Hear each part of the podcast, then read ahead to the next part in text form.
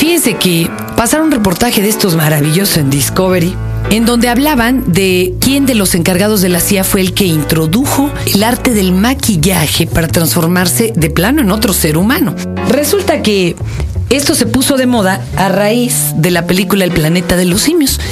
Cuando propusieron eh, hacer una película donde todos salían vestidos de simios, nah, pues los, grandes de la lana de Hollywood dijeron, no hombre, se van a ver chaquetísimos, como película de El monstruo de la Laguna Verde. No, no, como que no, pues denos chance, vamos a hacer una prueba.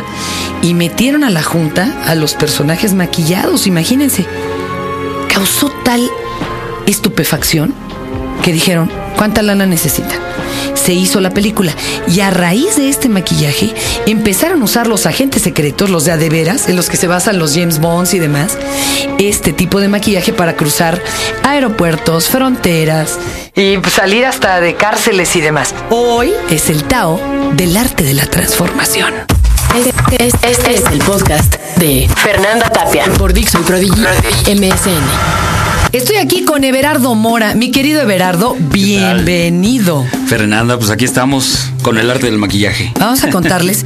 Luego veía uno en las revistas Fangoria y demás. Tome su curso en Hollywood, aprenda a transformarse. Y te ponían fotos así de atropellados, despedazados, se te caía la quijada y demás. Oye, Berardo, ¿tú dónde estudiaste este tipo de maquillaje y de transformación tan alucinante? Bueno, yo estoy loquito desde chiquito. O sea, ya, desde. Ya dicen Tú que. le robabas los cosméticos a tu mamá, pero para otras cosas. Exactamente. sí, yo con lápiz hacía los ojos morados. Los pintaba con lápiz en la hoja. ¿Cómo sin, con la, con la yema sin nada dedo, especial ni nada? Y con los con el dedo me, me ponía el lápiz en los ojos y A me ver, decía ojeroso, ¿no? Eso es buen tip. Sí, o para sea, que se quieren ver enfermos. desgastas el lápiz en la hoja. en la hoja. De ese carbón que El queda granito. ahí, el granito, lo tallas el dedo. Tallas el dedo y te lo pones justo en la ojera. A ver, que tu hermano te checa. Entonces te- te ¿Lo usó alguna vez en su caso para faltar a la escuela o algo? ¿O- Claro que sí. ¿Cómo crees? Malvado Sí, verano. ya chamaquito, tramposo. Y te los chamaqueabas. Pues me lo chamaqueaba todo ver, porque ¿y estaba qué- enfermo, ¿no? qué más hacías? Por ejemplo, también con la lo que es la leche condensada me salía pus, ¿no? Entonces con catsup y, leche condensada pues me salía pus con sangre. No, no me digas eso, me va a dar asco la leche condensada ahora que la vea, guácala. O sea, tú agarrabas lo que tenías ahí, Sí, nada de que andar buscando materiales No. pedorrísimos. Sí, no, no. Hechos en Alemania, no, no, no. no, no, no, aquí se consigue todo. ¿Cómo crees? Sí, y desde chavito yo tuve la habilidad del dibujo. Mi padre tuvo la visión de inscribirme en un curso de dibujo publicitario por correspondencia, de- desde en paralelo, primaria con dibujo publicitario. A ¡Guau! desarrollar todo ¿Cómo un que rollo. primaria con dibujo? Pues Sí. esto es una locura. Eso eres más precoz que Pancho López. Exactamente, y ahí es donde, eh, por supuesto, en la secundaria, artes plásticas. Saliendo de la secundaria, tuve una maestra, Gilda Solís, que por allá debe de estar, excelente pintora, que me dijo, tú eres para la Esmeralda. Ni ya, Ya. ni le busques, ya vete a estudiar pintura y escultura.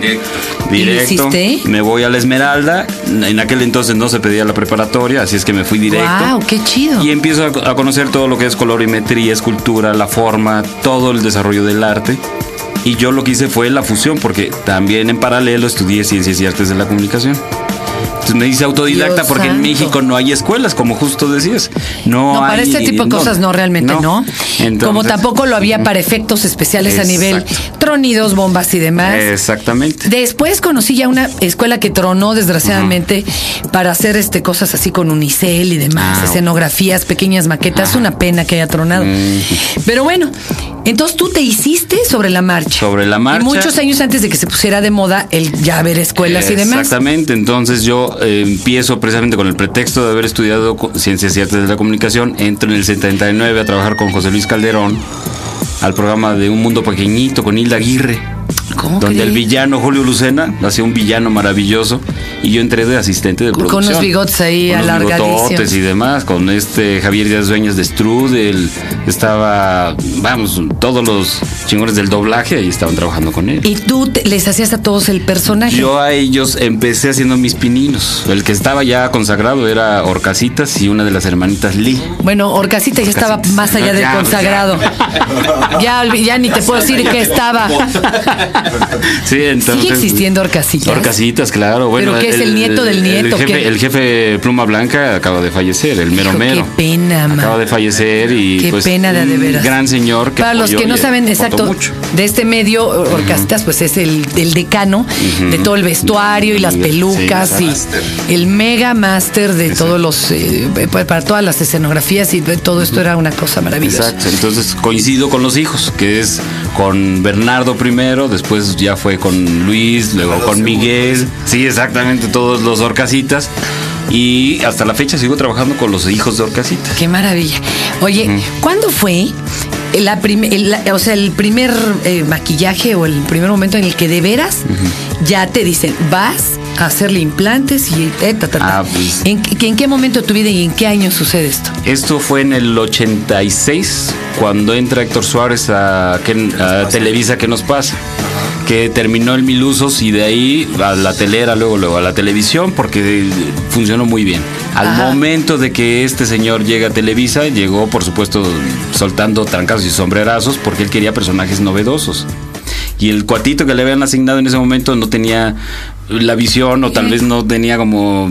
Estaba es más que limitado, quería, vamos, No sé, entonces yo me acuerdo que llegaron corriendo conmigo y me dijeron, haznos unos personajes para Héctor Suárez, como sean. Me puse a bocetar y surgió el No hay, empezó a surgir también el Yani Modo, empezó a surgir varios personajes. ¿Pero qué le pegabas? O sea, No, yo en ¿qué aquel momento fue puro boceto.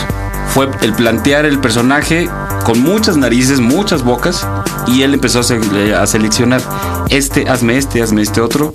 Empiezo yo a modelar y empieza a surgir todos los personajes que conocemos. ¿En ahora. qué modelabas? Eh, En plastilina.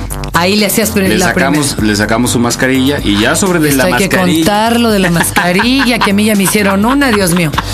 Qué miedo esa que te la haga el mortoria, porque ser de nervios. Sí. Le sacaste la mascarilla y sobre de y esa. sobre de esa empiezo a trabajar todo lo que fue el- las caracterizaciones de Héctor Suárez, que son las que conocemos ahora.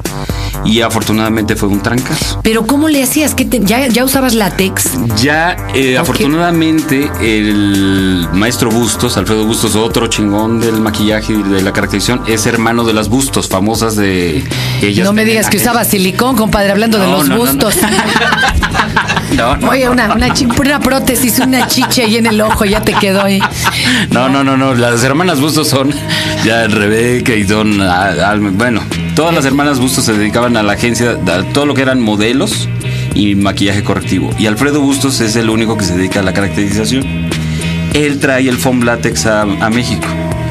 Precisamente conoce a Burman. Que al principio quemaba horrible, o sea, te daba una comezón Sí, sí, sí. espantosa. A mí una vez, fíjate que las experiencias más raras que me han tocado, me presté a una prueba, estando yo muy chava, con esos primeros látex que llegaban. Me hicieron ancianita. El primer susto fue que era igualita a mi abuela. Al- a la que tanto aluciné, dije, no mames, al cielo escupe y en la cara te cae. Y luego la otra experiencia fuerte fue cuando tú me hiciste la, la mascarilla. Ah, la- Yo asmática y me dicen, imagínate que te vas a quedar totalmente vendada, totalmente la cara y vas a respirar por dos popotes. Yo dije, puta, donde me entre un ataque de asma. eh". Y me tuve que relajar y respirar. Me dejaron así como en cero luz y más. Y yo dije, tranquila, Fernanda, porque- estás en otro lado. Porque te encapsulamos. Fue Sí, sí, es de un- todo el cráneo completo. Es de, es de mucho nervio. Sí, Se sí, los juro. te sepultan en vida. Y hay unos que los que haces hasta el cuerpo, ¿no? Sí, por Todo de una vez, claro. el cuerpo. Es muy impactante. Sí. Por ejemplo, para maquillajes como el de eh, eh, X-Men, Ah, claro. el de la chava de azul. Exacto, sí. Es un suplicio porque Sí. son cuatro o cinco horas para maquillarla cada que sale escena. Exacto. Y además le va picando el asunto porque todas tus, tus, tus poros tapados, bueno. Exacto. Y no te creas que es muy sencilla. Ujú. Está El planeta de los simios. Sí, lo que decíamos, Sí, lo donde arrancamos. Exacto. Oye, pero, y ahora, últimamente, bueno, ¿qué has hecho? Hiciste también Bueno. esta la, a la gárgola, ¿no? Al- Ah, sí, eh, hemos hecho. Aquí, a, a ver, cuéntanos. pues, A la bella, de la bella, de la obra de teatro La Bestia, la- exacto. aquí vinieron de. Disney y hablarle al oído. Aquí y nunca me ha aflojado este desgraciado cómo le hacían para el acto de magia del final. bestia, claro. Que vuela la bestia y además se transforma de magia de inmediato. Disney, que me hicieron firmar un contratote. Ay, ¿a poco se van a dar cuenta aquí? Sí. A ver, ¿qué más te has echado? Pero, por Cuéntanos, de ejemplo, verdad, ay, perdón. También eh, nos aventamos afortunadamente de, con Héctor Suárez, que es el que empezó después de los polivoces, prende la mecha. Ajá. Y empieza todo el trabajo de ¿qué nos pasa? Nos aventamos lo de Anabel Ferreira y nos aventamos el último trabajo del maestro Carlos Ancira. El Camino Secreto, que también fue un prostético de, de foam látex. Y de ahí, bueno, brincamos hasta Andrés Bustamante, que con Andrés ah, nos acabamos de ir a las Olimpiadas, digo, perdón, al Mundial de Fútbol, y le hicimos todos sus personajes, pero ya nos estamos metiendo no nada más con caracterización y peluquería, sino que con botargas, con vestuario y bueno. De todo. Este, de todo, de todo. Oye, a ver, Hacemos paquete. ven para acá, pues sí, porque el hermano, preséntanos a tu Ah, hermano. Aquí está Armando segundito. Mora, encargado de, de vestuario y todo lo que son botargas, publicanos y anexas. Eh, vamos, alguien que esté interesado en entrar a este mundo, que diga, yo creo que tengo facilidad para hacerlo, no me importa que le saque alergias a los actores y se le hinchen los ojos a Talía y demás. ¿Qué es lo que tienen que hacer? Actualmente Bueno, ya se puede estudiar esto en algún Ya se lado. puede, pues con nosotros, con, eh, en- tenemos una escuela que es el arte del maquillaje. Ajá. Visiten la página www.elartedelmaquillaje.com y van a ver todas las posibilidades que tienen. Cuando la gente no sabe, han llegado con nosotros que no saben ni dibujar, nosotros desarrollamos la técnica del dibujo, la colorimetría y les empezamos. Y ven para dónde tiene más facilidades, si hacia Claro. tu área o a la de tu hermano, que es más el rollo Exacto. vestuario, botarga, todo este asunto. O sea, Exacto. ves para dónde le, le pegas tú. Postura, Sí, diseño. sí, porque hay quienes nada más quieren maquillaje correctivo, que hacer a guapas. Beauty No, pues para eso con, Pues, órale. con el de la Irma Serrano te dejan sin nariz. En dos años te dejan sin nariz. Ah, bueno, eso ¿no? también. A puro mochón.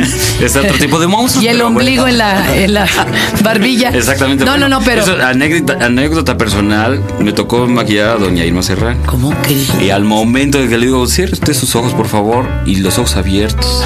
Cierre usted sus ojos, por favor, y sus ojos abiertos. Y le digo, señora, es que con una chingada que no ves que el ombligo lo tengo aquí, y señala precisamente. Ella, la, la barbilla. La barbilla.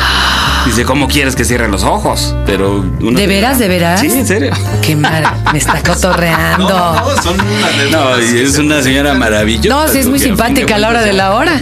Oye, entonces el arte del maquillaje.com. Así es. Y ahí le entran. Oye, Sí. está padrísimo, ¿eh? Sí, Date un febrero. propedéutico así o cursos cortitos para los que nada más queremos medio saber.